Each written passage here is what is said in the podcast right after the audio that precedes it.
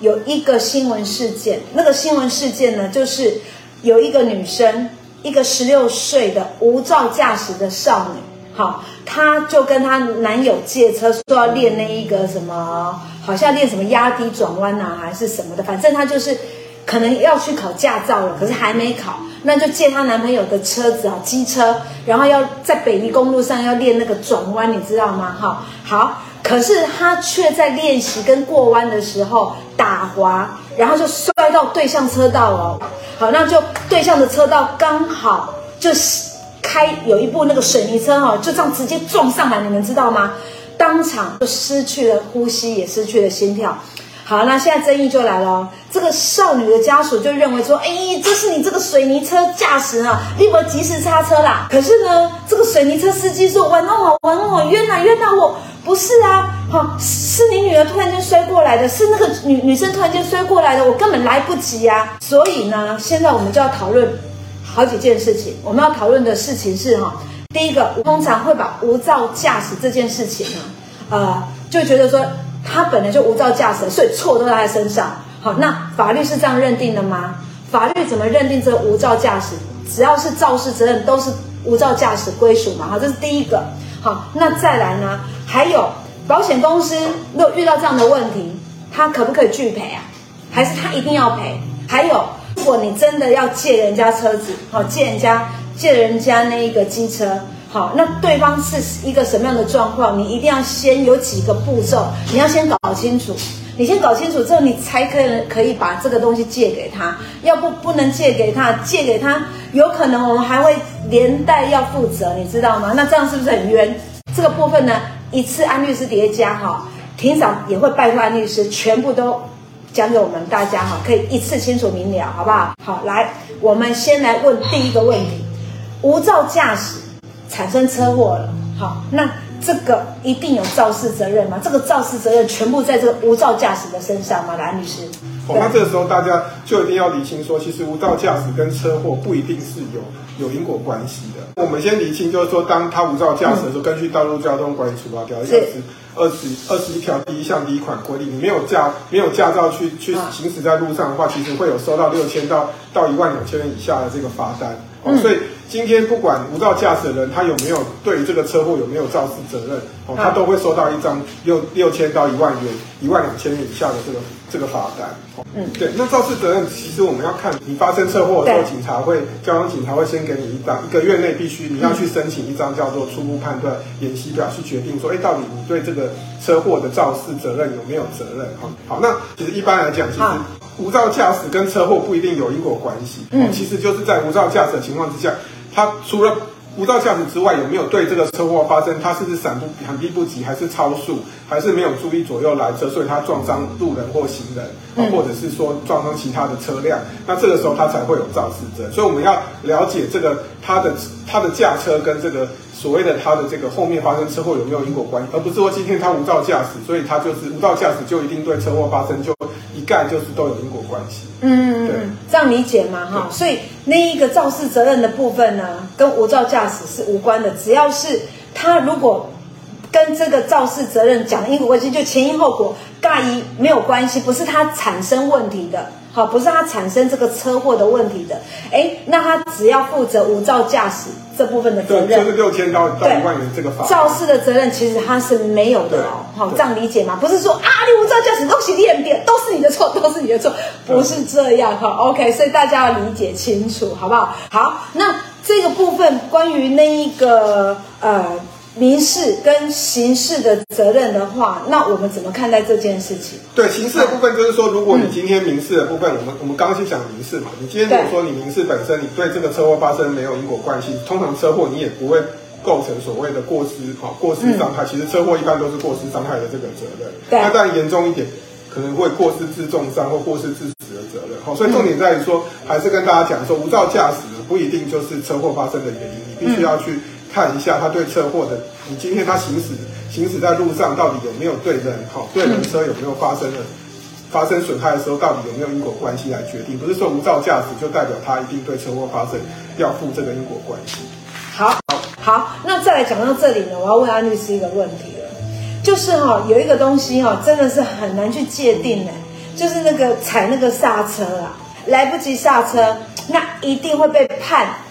未注意前呃车前状况。对，嗨，是吗？嗯、好，那我们先了解一下，就这个所谓我们这个道路交通管理处啊，叫九十。九九十四条第三项我讲说你，你你驾驶人要注意车前状况，要采取必要的安全措施。措施。好，那所以为注意车前状况，其实不限于车前，而是说驾驶人可可以注意到的范围都包括，比如说你今天利用后视镜的辅助设备，可以可以注意到的范围也包括了。嗯、所以通常这个未注意车前状况都是属于说次要的肇事责任。嗯。那所以大家常常会看到说你你的呃本身自己发生车祸，或是自己的朋友亲友发生车祸，嗯、你会发现说啊他都没有错，为什么？为什么会有一个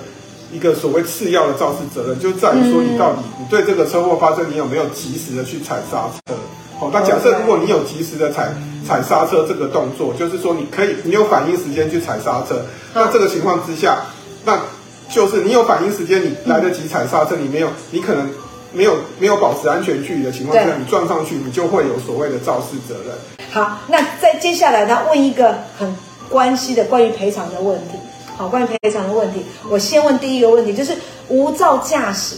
好，人一般都认为无照驾驶，哎，就是你的错，你就无照驾驶，就是你的错，全部千错万错都是你的错。好，那保险公司也会说都是你的错，所以我不用理赔，可以吗？那其实是我们现在车子，不管今天。对方有车子，今天他是保险到期还是怎么样情况之下，其实都会有所谓强制险可以做理赔。啊，有有有有一个强制责任险。对对，那所以在强制险情况之下，假设你被无照驾驶的人撞到，可能他无照驾驶，他可能。驾驾驶这个汽车或机车，你被他撞到的情况，你不用担心，其实你就是强他的强制险一定他无照驾驶。嗯，好，今天他的保险公司还是要赔偿给你，只是说到时候，因为你现在是你无照，对方他无照驾驶，所以比如说他可能你你产生的伤害可能是假设是。这些体伤啊，或者是说精神损害，或者是说看护费用啊，对、嗯，或者是说劳动力减损啊等等，嗯、或者是说你今天因为因为受伤导致说你必须要去哦没办法上班，这些薪资的损害加一加，可能假设有二十万元，那二十万元可能是好假设呃强制险也有做相关的这个理赔的情况之下，是。这时候这个二十万元到时候你就是这个无照保险公司会跟这个无照驾驶的车主来做一个代位求偿。好，那所以奉劝大家，如果这个也是反过来讲，你今天如果你没有驾照，你行驶在路上的情况下，你有强制险，你撞到人的情况之下，很抱歉，保险公司赔了之后要跟你做一个代位求偿。好，所以就是也是这个部分也是政策性要求，政府希望说不要无照驾驶，不要酒驾。嗯，好，所以就是一样的情况之下，酒驾情况之下也是一样，你如果酒驾，嗯，假设你有强制险，你撞到人，保险公司赔了这个。因为你酒驾撞到了人，可是到时候保险公司还是会跟你代为求偿这个这个你撞到人的这个相关的这个损害，所以奉劝大家绝对不要无照驾驶。其实保强制险并没有做，做了理赔之后还是会回到你身上去跟你要求赔偿。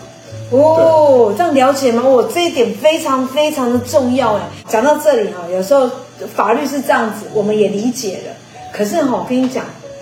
真的有时候就会遇到说，你要借人家车子。对，哎，你不知道对方的状况，好，借了他，怕他无照驾驶有问题，好，那不借他呢，呃，又伤害我们之间的情感，对不对？所以预防绝对胜于治疗。那有几个状况之下呢，我们一定要注意的，就是我们在借车之前啊，与其这样子，都不能不借的状况之下，碍于人情世故，好，好，好所以呢，我们碍于人情世故的状况之下，多多少少难免会发生说啊，借车的一个行为。好，那如果真的你是当事人，你要借车出去的话，那你应该注意什么？我今天特别请安律师呢，帮我们把那个注意事项列出来。好，那至少你知道，哎，他如果有这几种状况，真的就是不 OK。好，那有这种几种状况，你就看着看着，这样理解吗？哈，来，请安律师来告诉大家哈，借车的时候要注意什么？好，OK，来，借车的时候第一点你就要注意说，对方到底有没有驾照。对，哦，那这个这一点非常重要。为什么？因为你其实，因为你借借给人家车子，他如果没有驾照，但但今天这个车主本身，你可能就会，你不管你没有查证，如果假设你没有没有去尽力去查证他有没有驾照，这时候你就会被处以这个六千到一万两千元的这个罚。罚款就是说，你今天假设这个、嗯、这个开车的人他无照驾驶，他被罚六千到一万二。对。那你今天车主你借给他，你一样会收到一张另外一张罚单，是六千到一万二的罚单。这样理解。对。要给心里有数，心里要有一个准备好哦，对，再借车哈，OK 好，然后然后再来就是说你会被违规记录一次，那另外就是说有可能你今天严重的情况之下，可能他。无照驾驶导致严重的车祸，你自己借车的这个车主还会被吊销驾照，驾照三个月哦，会吊销驾照三个月，所以大家要注意一下，就是说这个其实就是我们今天道路交通管理处罚条例一直在修法，针对要加重车主的责任哈，嗯，也希望车主不要借车给无照驾驶跟所谓的酒驾的人哈，嗯，你今天如果你知道他喝酒，你还借车给他开，那你其实。一样都会有相相对应的这些刚刚提到的这些责任，好，那还有所谓民事上的这个损害赔偿责任，因为其实现在其实有我们也常常注意有一些当事人，其实他今天哈，他跟人家借车，结果对方反告反告这个车主要做损害赔偿共同侵权行为，因为其实你违反道路交通管理处罚条例，我们刚刚讲违反借车。无照借给无照驾驶的人，就是违反《道路交通管理处罚条例》二十一条第五第五项的规定。那这时候你就会回到民法的侵权行为，好，违反保护他人法律。那这时候你就负了一个共同侵，就所谓的侵权行为的这个这个责任，就变成有跟你跟他要负一个共同侵权的责任，就是变成他如果撞撞到人，导致人家，比如说我们刚刚提到说撞伤人，导致了二十万的损害，那这时候你这个朋友付不出来，他就会告这个车主，要要求这个车主要连带赔偿二十万。天哪，这种有点责赔了夫人又折兵的感觉呢。没错，哈，就是因为我们没有事先确认哈，有时候碍于人情，或者是有时候你根本没有这个想法的，干嘛说啊？好好朋友啊啊，我有驾照一手对嘛，我驾照啊，哈，虽然你不知道他有没有在开车，或者是他之前开的车到底怎么来的，你也不知道。那你就说好，好，朋友有难，真的两肋插刀，有没有？好，没有可以，好，没有关系，我就借给你。结果哇，代资很大条哎。第一个，如果对方被罚了，你也要被罚。再来，如果对方对方找不到，或者是他逃避责任，你要被罚。哈，然后严重他被吊销执照，哎，吊销吊销驾驶执照三三年，天哪，三个年三年，你等于没有缴，你知道？因为现在有很多地方，当然，呃，当然在台北，如果在台北，其实呃，公车跟捷运都很发达啦。可是就是很不方便啊，你总是有需要用车的时候啊。好，那重点是你三年后还要重新考一遍。哦哦不哦啊，哈，真的真的会很哦哎，好，所以有时候哈，我们理解了之后，我们理解的时候，你知道那个严重性，你知道那个严重性，你就敢开口哎，你就是说，如果对方来安律师来跟霆嫂借车，我就会说，安律师，驾照先拿出来看看，有没有？好，你就会，我跟你讲，把话说清楚，不是划清界限的，是因为要保护安律师，也保护霆嫂，这样理解吗？哦，所以下次呢，如果有人跟你借车。先请他亮驾照，好不好？OK，好，这个真的是很重要，很重要。好，那除了这一个，我们要看看他是不是无照驾驶，有没有驾驶执照之外呢，还有没有其他的部分，我们也需要注意的。那当然就是你借给人家，虽然是你借给他，借给你朋友，但是你要去确认你的车子有没有瑕疵。如果你开出去，他可能车子有一些瑕疵、一些状况，可能他自己。开出去导致他受伤了，比如说你今天你借给朋友机车或汽车，可能你的车子本身刹车就有问题，嗯，那你没有告知他，就他开出去，他不太知道你的车车辆，那其实他撞，他突然就可能就撞到路边，那如果车子坏掉了，你可能。这是小事，可是他如果导致你朋友受伤，有可能你还是要负担一些相关的赔偿的责任。Okay, 所以大家一定要借借给朋友车子，也要跟跟朋友讲说你的车况怎么样，嗯，我让他可以去掌握，不是说借给他，然后就说你就去开，然后你车子本身你你可能习惯你的摩托车，有时候有的人。有的摩托车骑了一二十年，就是刹车就几乎没有刹车功能。有这种的，有有有，我有遇过。可是你借给女朋友车，你就要跟他说，我我的刹车坏掉了，你要注意哦。对对对，你要事先告诉他。那不然他开出去，他可能开到路口，他就他就撞撞上去了。好，那这时候你朋友受伤，这时候有可能你还要负担一些赔偿的责任。负担赔偿责任事小，反目成仇，或者是如果他真的有一些后遗症或什么，哇。那你这个一辈子，第一个心理的内疚，那第二个就是他，你看一样那么港口，对不对？对就是，就是。你知道吗？看早安听早还有一个很重要的，就好像帮我们生活当中哦，我们原本不是很清楚的，帮我们捡那个小石头，你知道吗？就是把它理清楚、理清楚、理清楚。你本来这些都是问号的，现在就灯泡、灯泡、灯泡、灯泡、灯泡，好像通通亮起来这样子哈。OK，所以真的很重要哦。所以如果有要借人家车子，一定要把自己的车况告诉对方哈。还有没有？还有就是说你要注意你车子本身你有没有跑所谓，你车子如果通常一些。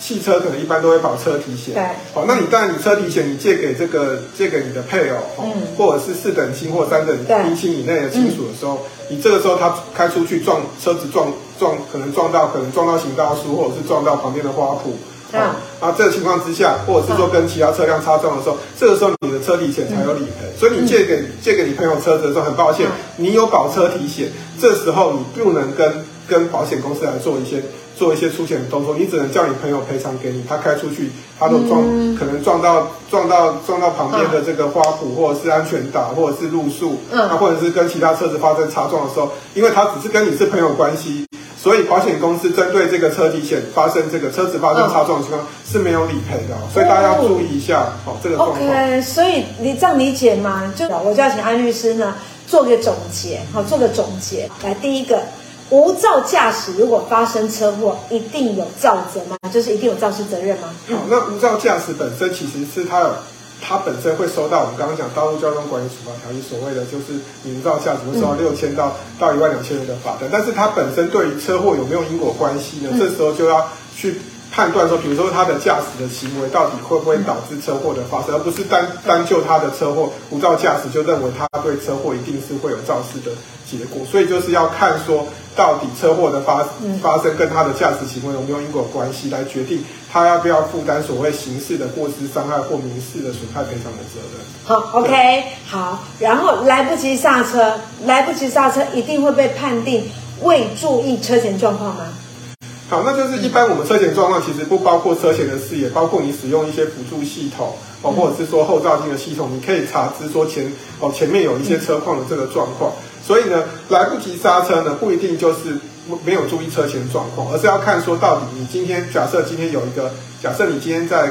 通穿过这个你开车穿过斑马线，如果有有小猫小狗或者是说小朋友突然冲出来，你来不及没有反应时间，来不及去去刹车情况之下呢，这时候我们就会去主张说他是哈，这个时候他就会有所谓的呃肇事责任，就是因为你今天来不及刹车，哦，所以你这个部分你就不会有。肇事的责任，因为你的反应的时间是不够的，好，那这时候你就可以主张说，我因为信赖，我信赖原则，我信赖这个呃小朋友，哦，会会在红绿灯的时候，或红灯的时候，他就不会去往前去，好，往前冲的情况下，信赖这个行人或信赖这个车辆，他不会去，哦，红灯的时候不会往前冲，哦，但是有这样的状况，那这时候就就不会有所谓的肇事责任。OK，好，再来无照驾驶呢？呃，保险公司可以拒绝理赔吗？